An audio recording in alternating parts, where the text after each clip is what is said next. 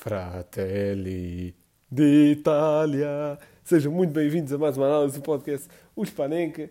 E agora esta primeira análise das duas semifinais e, e, pronto, vocês acho que já dá para perceber por quem é que eu estava. Tivemos o Itália 1, Espanha 1, desempate por grandes penalidades 4-2 e é esse jogo que eu agora vou estar a analisar. Então vamos começar pelos esquemas táticos. A Itália alinhou com Donnarumma, Di Lorenzo, Bonucci, Chiellini, Emerson, Barella, Jorginho, Verratti, Chiesa, Ciro Immobile e Insigne. A atacar, a Itália deu uma ideia que hoje não estava a construir tanto com três centrais. Ou, ou o Di Lorenzo, pelo menos, estava muito mais aberto do que o costume. Uh, portanto, o que eu tenho aqui escrito é um 2, 3, porque lá está, o Jorginho caía muito ali, mais ou menos para a zona, não é para a zona, mas é vá, na linha dos alos.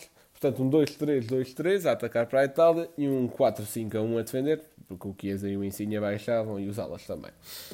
Depois, uh, já não, não me lembro se já disse os 11. Ah, já disse, já disse, agora estou uma branca. Uh, foi, foi estranho. Portanto, agora o 11 inicial da Espanha: Unai Simón, Aspilicueta, Eric Garcia, Laporte, Jordi Alba, Coque, Sérgio Busquets, Pedri, Oyarzabal, Daniel e Ferran Torres. Portanto, a Espanha a atacar um.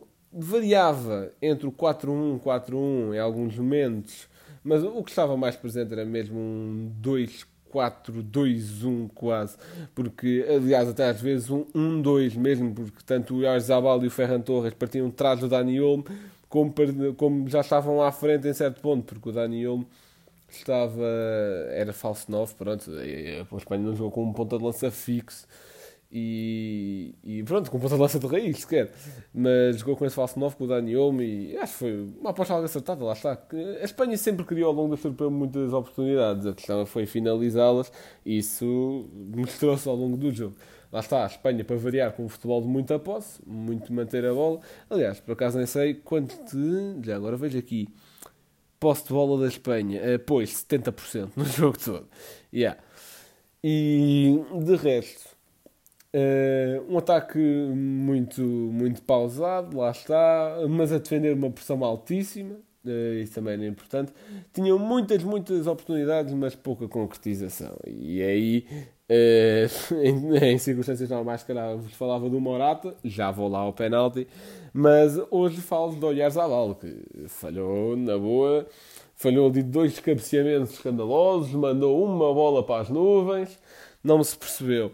Elogiar a, a exibição do, do Dani Olmo, que até deu aquela assistência para o Morata, esteve muito bem no jogo entre linhas, mas quem eu tenho de destacar mesmo é, a 100% é o Pedri. O Pedri a unir jogo, a fazer passe em ruptura. Aliás, chegou ao final dos 90 minutos com 100% de passes acertados. E este menino, para além de estar a ser. Epá, a malta que acha que ele está a ser o melhor jogador europeu, eu não sei se vou tão longe, mas está a ser um destaque de certeza. E só com 17 anos. Eh, com 17, com 18. Não é muito diferente, mas um, acho que isto é bastante importante de de ressaltar. E ele ainda vai aos Jogos Olímpicos. Portanto, este menino, para além de estar a ser dos melhores jogadores do europeu, ainda vai partir tudo nos Jogos Olímpicos, que é só sub-23 e pronto, mais aqueles três acima dessa idade. Do lado da Itália, a Itália a jogar muito pela exploração da profundidade nas aulas, pronto, nada de novo, mais do lado do Emerson, até, é aí que surge até o primeiro remate da Itália aos uh, eh, 45 minutos, é aquela bola oposta. É uma construção deste traço, o Donnarumma sempre muito chamado a participar no jogo, através do jogo de pés. Uh, o gol do Chiesa uh, aos 64 até surge um pouco contra a corrente do jogo, estava a dar muito mais Espanha. E aí, nessa altura em que a Espanha estava a dominar, e pronto, uh, na primeira parte até dominou a posse, mas na segunda dominou muito mais em termos de oportunidades. E aí temos de ressaltar a importância da dupla de centrais, Bonucci e Chiellini, que já tinha estado imperial no jogo contra a Bélgica, esteve também agora contra a Espanha e, e estão a jogar muito mesmo. Uh, depois, aquela tal pressão lateralizada da Itália também, sempre a, a, ir de um lado para o outro, sempre a pressionar com muitos elementos. É algo que temos visto também, algo neste, neste europeu. Depois, que é que eu gostaria também de elogiar? Sérgio Busquets, que é, que é o compasso ali da seleção espanhola e que não tinha destacado há bocado por, por esquecimento. Destacar Jorginho e, e até Donnarumma. Donnarumma fez uma defesa muito apertada, acho que foi logo na primeira parte um remate do Dani Olmo e teve outras boas intervenções, inclusive nos penaltis. E, O Jorginho também tem um penalti muito categórico. Depois chegamos ao prolongamento, é um, um prolongamento um pouco mais do mesmo. E a Itália até tem, uh, tem um pouco mais de presença no jogo, tem um pouco. Pronto, as, as oportunidades do prolongamento são um pouco niveladas, mas uh, pá, o, o, jogo é. Foi, não houve nada que mudasse também com, com as substituições. Uh, pronto, aquela tal substituição Belotti e Imóvel já é algo. aliás, até saiu. Até tinha saído, não foi o Belotti pelo imóvel, foi pelo Insinha, pois, exatamente. Uh, normalmente uh, eles uh, trocavam entre o Belotti e o imóvel, mas a Itália agora passou ali um tempo, ali coisa de 20 minutos, entre substituições, a jogar sem um ponta de lança fixo, porque realmente precisava era de conter aquele ataque espanhol. E, ah, e nem falei ainda do, do Morata. Morata que salta do banco, marca um golo e, e bem, é uma grande jogada entre ele e o Dani Olmo mas depois chega aos penaltis e é aquilo que é. Eu até nem queria que fosse ele a falhar, porque pronto, todos sabemos que tem acontecido ao Morata em termos de, de ameaças durante este europeu e não gostaria nada que fosse ele a falhar, mas pronto, o futebol, o futebol é assim. E, e, e nos penaltis também tenho de mencionar os penaltis do Tiago, que aquilo é, aquele homem joga muito e pronto, está bem que a Espanha chegou às, às meias finais do europeu, mas eu não, nunca percebi como é que o Tiago não era. Se não fosse titular uh, descaradamente, é pá, uma opção declarada. Como é que o Tiago só entrou no prolongamento de segunda parte, até acho eu. Não sei, uh, faz-me um pouco de confusão. E agora, e gostaria de acabar com a nota Jorginho, que, epá, que penalti é aquele? Aquilo é um abuso completo. E, e, pronto, e a Itália passa que passa com mérito, não se calhar tanto por este jogo, mas se calhar por toda a campanha do europeu que estão a fazer.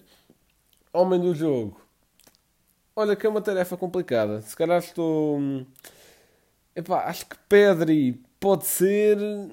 Hum, mas acho que também seria justo dar ali alguém de, de defesas centrais da Itália. Por acaso não sei quem é ganhou o homem do, do jogo no, na, pronto, para a UEFA. Eu se calhar vou dar ao Pedri. O Pedri faz aquilo que se calhar muitos poucos jogadores fazem com a idade que ele tem e na, na função também, que o Pedri joga entre linhas, mas se calhar não é tanto daquela, daquela, daquela posição que ele joga no Barcelona. E acho que isso também é desvalorizar. Agora, dica para o Fantasy. Realmente, quem é que desta Itália é capaz de sobressair na final? Provavelmente o Chiesa, que anda a ser muito solicitado também. E, portanto, eu acho que vou por aí. Portanto, muito obrigado por terem ouvido. Uh, aproveitem mais a meia-final amanhã, que vai ser também analisada aqui. E uh, a final de dia 11, de domingo. Portanto, e essa final já assim analisada por todos nós, todos nós os três. Portanto, esta vai ser a minha última análise individual. Uh, eu não vou cobrir o jogo da manhã, como já estou a cobrir este, não vou cobrir o da manhã.